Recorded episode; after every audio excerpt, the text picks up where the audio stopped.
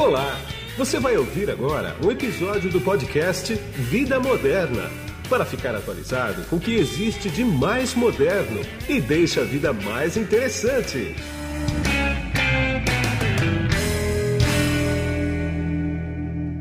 Bom, quem está comigo nesse podcast aqui agora é o Jefferson Anselmo, que ele é o vice-presidente sênior para a América Latina e Brasil da NTT. Tudo bem, Jefferson? Tudo bem, Guido, como vai? Tudo bom. Primeiramente, muito obrigado por seu tempo aqui comigo. E a gente vai bater um papo aqui sobre esse último ano da, da incorporação, não sei se eu chamo de incorporação, de compra, da Dimension Data pela NTT, né? É, e você está desde o começo, você foi nomeado Country Manager, presidente aqui do Brasil, desde o primeiro instante, né? Como é que foi esse ano aqui Aí eu vou pegando uns ganchinhos aí, a gente vai bater um papo sobre isso. Dá para fazer um balanço já? Dá, dá, dá sim, Guido. A gente já fez, na verdade, aniversário desse primeiro ano aqui, né? A gente começou em outubro, é, oficialmente. É, esse primeiro ano, na verdade, é, como você comentou, eu, tô, eu, eu fui a, a designado o líder da, da estrutura desde o princípio. Eu acho que é talvez o melhor adjetivo para fazer esse balanço hoje seja intenso. Foi um ano bastante intenso. É, o que a NTT fez ah, foi uma junção, na verdade, de 32 empresas embaixo do mesmo guarda-chuva. Sim. Então, se juntar duas empresas já é complicado, imagine 32, né? Então não pois teria é. como ser algo diferente do, do, que, acho que intenso é o melhor adjetivo para a gente. Pois é. E diz uma coisa, como é que você enfrentou a pandemia? Porque vamos combinar o seguinte: você assumiu em outubro, novembro, dezembro, janeiro, fevereiro. Quatro meses e a gente já está com sete meses de pandemia, né? Quer dizer, como é que foi pilotar isso? É, foi, uh, foi uma experiência, diria, única, Guido. A gente, assim, como você deve imaginar, a gente fez uh, todo esse, eh, o trabalho de preparação para essa junção antes do dia primeiro, começamos a executar o trabalho no dia primeiro, então muito trabalho interno de preparação, trazer capacidades de, dessas 32 empresas para o mercado nacional, todo o plano para isso, levar a oferta de valor para o cliente, fazer planos. A ideia toda era que no primeiro semestre a gente consolidasse a operação para no segundo semestre estar tá com tudo pronto colocar o, o todo o, o, exército na rua para a gente uh, batalhar. E aí, de repente, uhum. aparece esse negócio chamado pandemia, né? Do, pois é. Do nada, uh, ninguém contava com isso. Se, eu até brinco com o nosso pessoal internamente, falando se alguém se alguém consegue imaginar em novembro do ano passado, se alguém dissesse para a gente o que ia acontecer agora com essa pandemia, era, de, era capaz a gente não acreditar e até internar a pessoa como louco num hospício aí, porque não Sim. fazia o menor cabimento. Nada é impossível de prever isso. E no começo, quando isso, quando a, vamos dizer assim, caiu a ficha do que estava acontecendo, a gente se preocupou muito, né? As implicações poderiam ser ah, bastante drásticas, como foram em, em alguns, em, em alguns aspectos, é, e a gente entrou num modo de cautela bastante grande. Só que pois é. imediatamente é. após isso, Guido, os clientes começaram a pedir muita ajuda para a gente. Né? É, alguns até que não eram clientes começaram a bater virtualmente na nossa porta, né? nos Sim. acionar é, por canais digitais.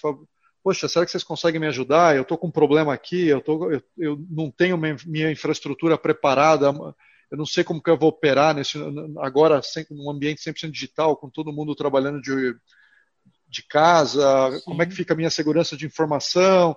Bom, uma história longa, curta, uh, todas essas ajudas que a gente forneceu para esses clientes, principalmente no início da pandemia, acabaram se transformando em negócios, graças a Deus.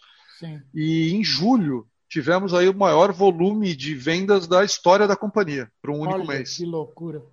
Foi uh, ao mesmo tempo algo uh, inesperado. Uh, a gente, claro, que ficou muito grato pelo reconhecimento do mercado da nossa capacidade de ajudar e que coroou aí os esforços do nosso time no começo da pandemia em realmente ajudar, tá, Guido? Eu acho que a questão de que, como vários podem atestar, hum. a gente não colocou o negócio na frente da ajuda, foi o contrário. Primeiro a gente Sim. ajudou, depois isso se transformou em negócio.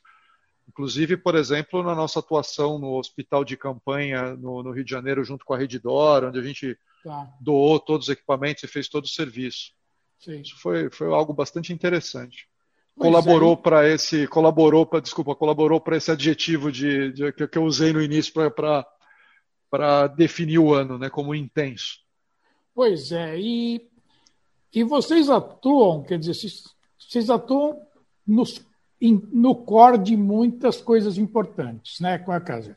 Digitalização de negócios. O conceito de anywhere office, ou seja, escritório em qualquer lugar, né? Não teve época melhor para isso, por exemplo. Além de varejo, utility, saúde, finanças, educação, automobilismo e tudo mais, a indústria automobilística, perdão, e tudo mais, né? Quer dizer, deve ter sido muito intenso mesmo, né? Esses, esses tempos, né? Foi. Foi e, e foi por diversos aspectos, né? Uh, o primeiro deles é, é, o volume, o volume da, da, da, das coisas que a gente tem feito, principalmente, como você comentou, dentro da, oferta que a gente chama de Intelligent Workplace, da onde o, o, conceito de, de uh, Anywhere Office se enquadra, ele em um mês a gente vendeu mais do que a gente tinha vendido uh, no, ano, no ano anterior inteiro. Então, o volume pois foi é. muito grande. É. E, mas a complexidade uh, humana e técnica das coisas também teve o, um, um, incremento grande, Guido, porque antigamente, por exemplo, para entregar um equipamento, Primeiro que os escritórios eram relativamente centralizados, né? Você sim, precisava sim. entregar o equipamento para alguém, você ia para um escritório, ia para um armazém, ia é. ter alguém lá para te receber, a coisa era mais controlada. Exatamente. Agora, muitas vezes, a gente tinha que entregar equipamento, por exemplo, dentro da casa do executivo da, da, da empresa que está querendo montar uma rede para ele, por exemplo, lá, ou agendar previamente uma entrega no armazém para ter certeza que a pessoa vai estar tá lá para receber, porque talvez a pessoa também esteja de home office e não está lá disponível.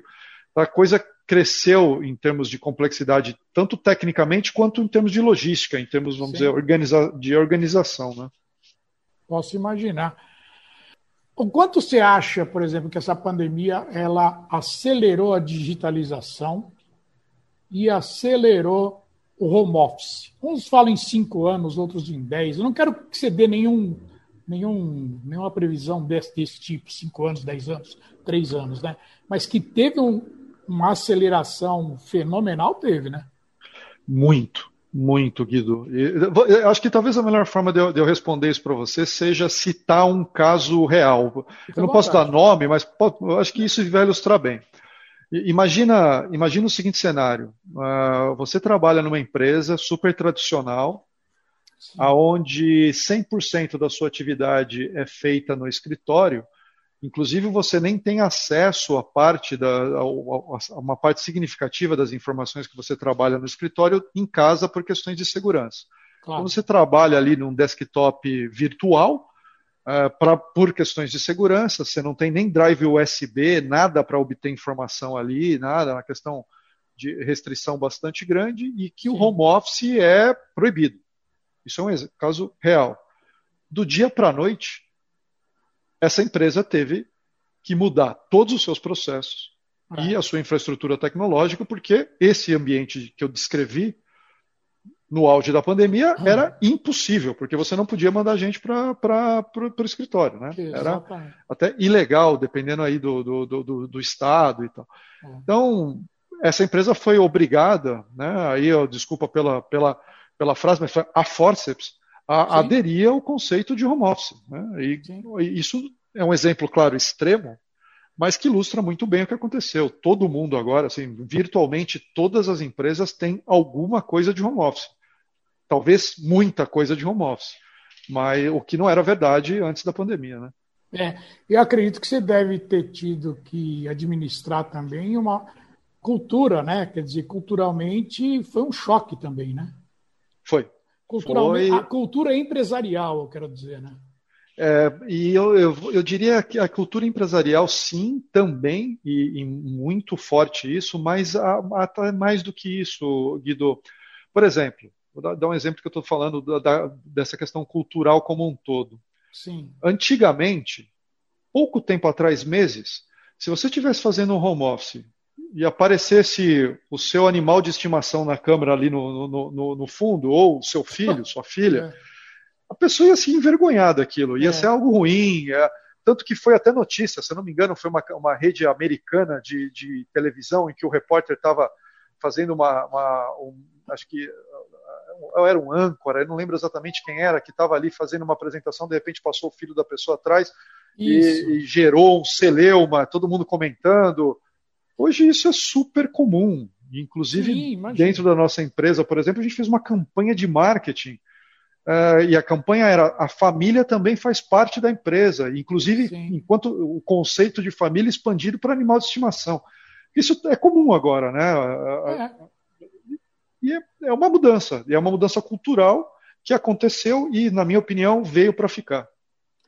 Exatamente. Agora, uh, falando um pouco mais do lado empresarial, é o seguinte: como que ficou a parte de segurança da informação, por exemplo? Porque uma coisa é segurança, você acordar de manhã, vai trabalhar na empresa, você não está nem aí com a segurança corporativa, não é teu problema, né?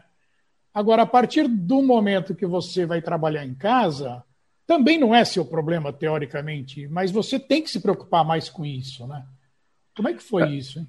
É, excelente tópico, Guido. A, a, questão de segurança de informação, né, é. segurança cibernética, uh, na verdade, é, ela assim, primeiro que ela tem evoluído muito no seu conceito, né? A gente falava o conceito tradicional de segurança que segurança cibernética que se iniciou com o conceito de segurança, vamos dizer, é, aquela segurança onde, perimetral, vamos dizer assim, onde você tem um perímetro bem definido, você tem fronteiras bem definidas e que você protege essa fronteira com equipamentos, por exemplo, como firewalls, coisas desse tipo. Sim.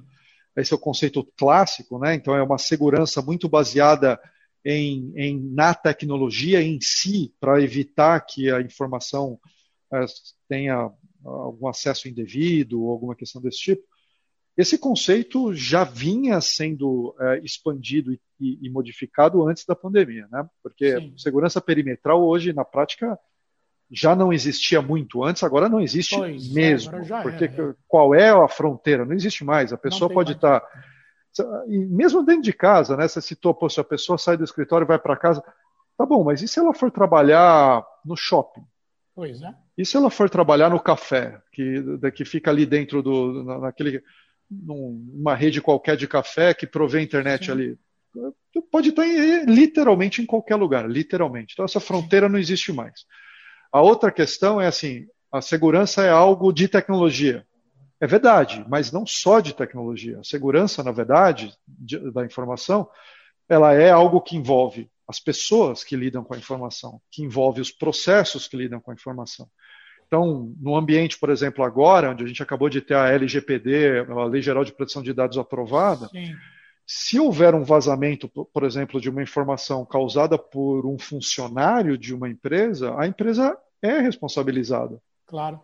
O funcionário pode ser, claro, se for algo que se, se, se imputar uma má fé, alguma coisa desse tipo, claro que o funcionário vai ser imputado também, mas no fundo a, a empresa se é, tem que se responsabilizar por aquilo. Então, quando a gente fala hoje de segurança de informação, a gente não está falando mais de TI necessariamente, a gente está falando de um conceito amplo disso. A gente está falando de um serviço de segurança de informação completo.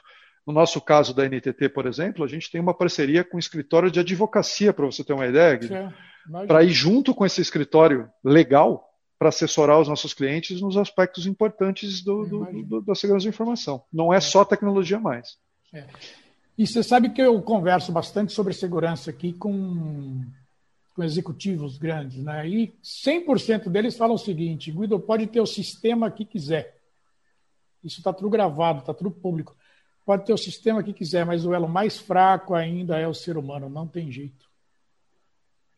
É, é verdade no sentido de, de que a, a, você tem menos controle sobre, né? Uma Exatamente. máquina, um programa, você diz para ela, você diz para um, um, um, um, programa de computador fazer algo, ele vai fazer aquilo e ele não vai uh, mudar, é, é questionar. Exato. A é. pessoa tem, tem o seu livre-arbítrio ali, ela pode trabalhar.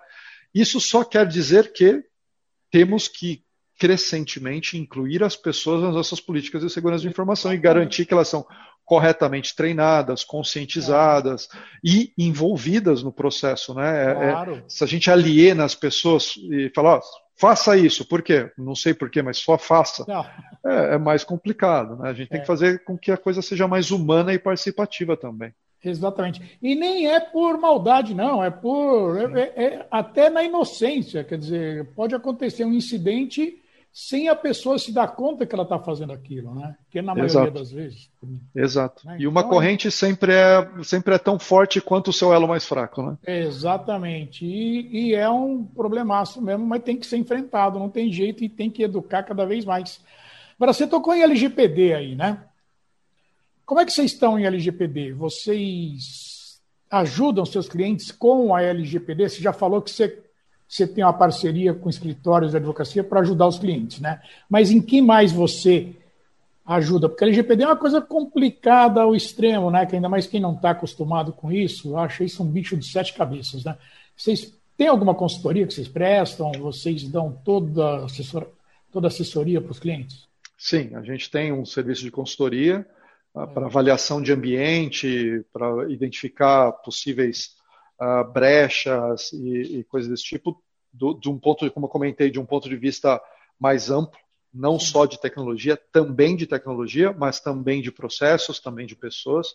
Tá. E a gente conta com parceiros especializados para fazer isso, porque hoje em dia você uh, afirmar categoricamente que você consegue fazer tudo do, do, do, em, em, segurança de informação é, sozinho, sem nenhum parceiro, é, é temerário.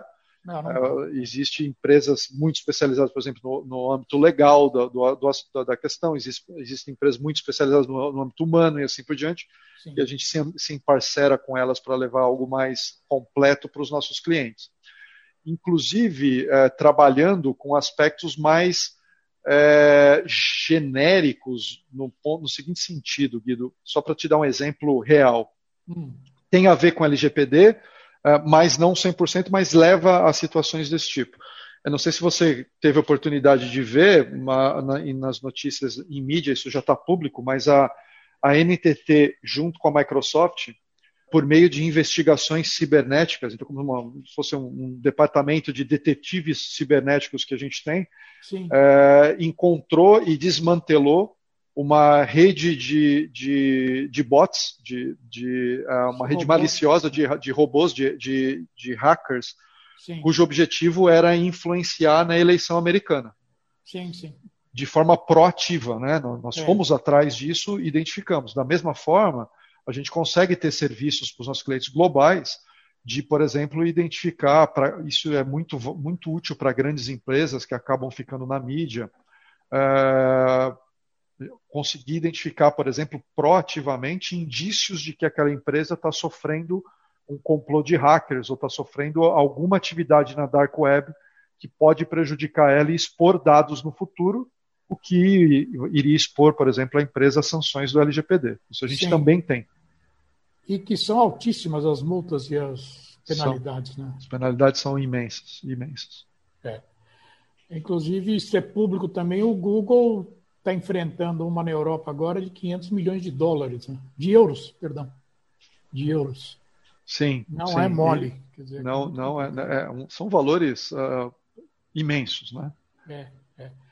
Agora, a nuvem, como é que vocês estão? Não é como é que vocês estão de nuvem, né? Mas como é que estão os teus clientes? Como é que está a migração da nuvem? Eles foram forçados na pandemia aí, se não tivesse nada, a ter alguma coisa, né? É, pelo menos uh, hoje em dia, na verdade, uh, Guido, eu arrisco dizer que devem existir pouquíssimas empresas que não têm alguma coisa na nuvem já. É, assim. ter, eu, eu não consigo imaginar ninguém que tenha, talvez se for algo muito específico, mas uh, eu acho que talvez assim, indo um, sendo um pouco mais agressivo ainda, talvez nenhuma, mas não existe. É. No, no, no, mundo que não tenha alguma coisa de nuvem, né? E tem que ser a híbrida, né? Não tem jeito tem que ser a híbrida. É, algumas empresas com, com, com, atuações muito específicas conseguem estar 100% uh, no ambiente de nuvem pública, mas uh, em geral são empresas que já nasceram em nuvem pública numa plataforma 100% é, digital. É, startups né, e tudo mais. Né? Que, que, lidam só com. lidam com. com cujo, cujo seu produto é um produto 100% digital. Né? Se você sim, tem. Sim. Qualquer empresa que tenha algum tipo de legado, alguma coisa mais específica, ou que é, tem aí uh, uma necessidade de, de manter parte da sua operação sob controle dela, seja por, por questões estratégicas ou por questões de negócio, vai precisar de uma nuvem pública, que, é, que aí é uma mistura de nuvem privada com nuvem com nuvem pública, né, nuvem híbrida, na verdade. É. E a gente tem bastante cliente nosso uh, pedindo uh, um auxílio em montar isso e operar isso para eles. Né? Então a gente tem o, o serviço de de migração da, da, do ambiente on-premise, do ambiente interno para a nuvem. A gente tem o serviço de criação de uma nuvem privada e de operação de cargas entre nuvem pública, nuvem privada, é, otimização de nuvem privada e pública e coisas assim, todas de crescendo a uma taxa altíssima, alguns casos de três dígitos, assim, é coisa impressionante. Posso imaginar. Ah, a NTT hoje ela está com quantos funcionários na América Latina? O conceito de funcionário por país ou por região agora ele ficou um pouco mais fluido, Guido. É, ah, eu ficou. É. ficou, ficou, porque ó, deixa eu te dar um exemplo. A, a gente estava com, eu, eu tive, a, a, gente detectou, esse é um exemplo de ontem. Hum. A gente detectou um, um possível problema num, num, cliente nosso por meio do, do monitoramento proativo que a gente tem da rede dele Sim. E, e para validar se esse problema realmente podia se, se, se concretizar, se era realmente um, um indício uh, de um problema que a gente tinha que atuar ou não, hum. teve uma pessoa da Bulgária que nos ajudou com um assunto Olha. específico. É. Eu vou falar, pô, é, essa pessoa trabalhou para o Brasil, estava lá sentada lá na Bulgária, né? Exatamente. É, então, hoje, com, com, essa, com esse modo de operação que a gente tem, eu posso dizer para você que eu tenho 40 mil pessoas quase à nossa disposição. É claro que é um pouco de exagero, porque é 100% das pessoas é, da, da, empresa, que nós somos em 40 mil no mundo, é. mas a gente tem. pelo menos os técnicos todos à nossa disposição se for necessário. Mas se a gente for pegar, por exemplo, num conceito um pouco eu não sei se é antigo, mas um conceito mais tradicional, vamos dizer, de funcionários aí na região. Eu posso dizer para você, por exemplo, os nossos escritórios hoje comportam um total aí de perto de mil pessoas uh, e a gente não tem nenhuma intenção de reduzir esse, esse número de escritórios. Sim. Então, esse é o espaço que a gente tem por aqui. Mas isso não quer dizer que as pessoas necessariamente estão trabalhando aqui, sabe? Da mesma forma que eu, aquela pessoa da Bulgária trabalhando para o Brasil, eu tenho gente aqui no Brasil trabalhando para os Estados Unidos. É, e de repente você pode contratar alguém fora do país ou fora da, fora da cidade, da região, não importa, né? Não Hoje importa. Em dia dá para você não contratar tem... onde quiser.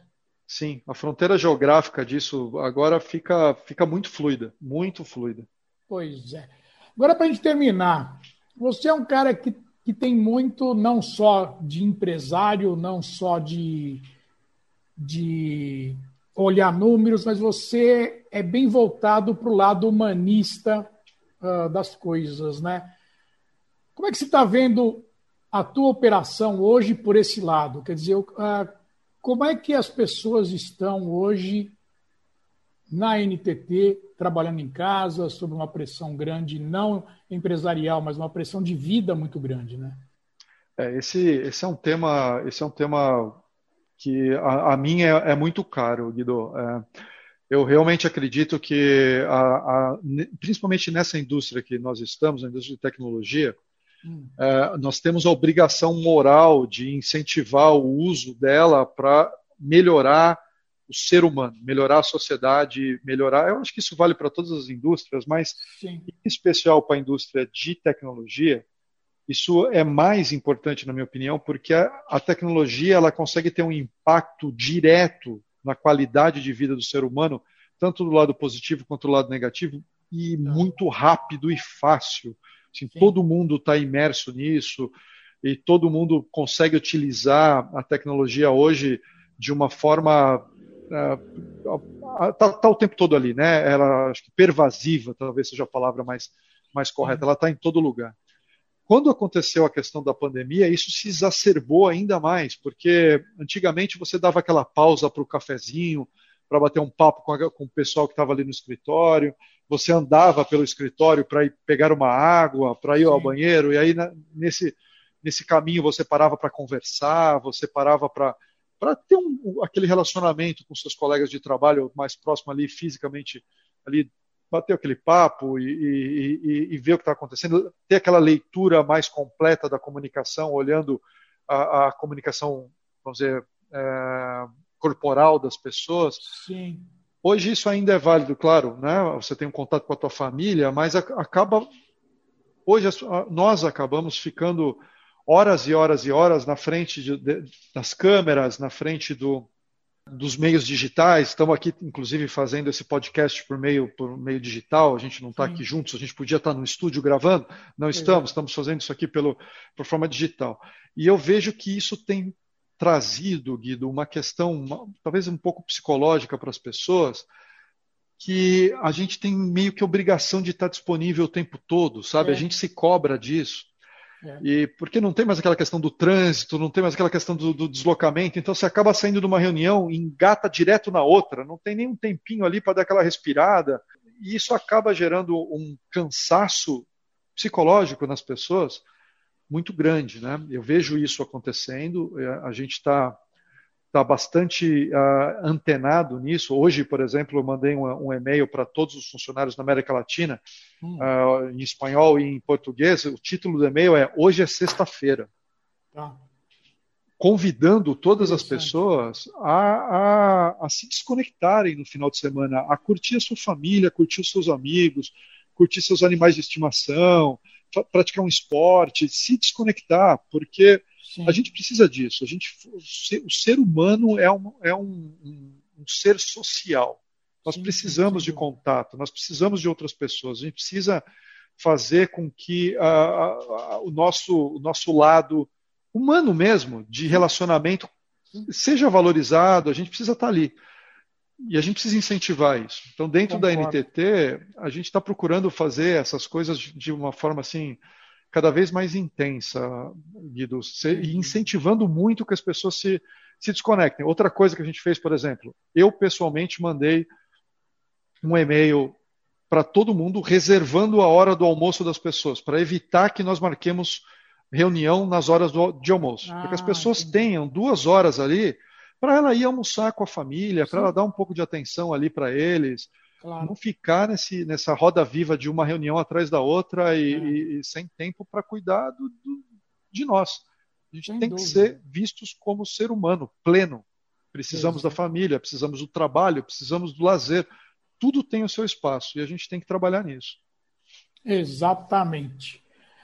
Bem, pessoal, eu quero agradecer bastante o tempo que você despendeu para mim. Eu sei que a tua agenda é bastante concorrida, você separou esses minutos para mim.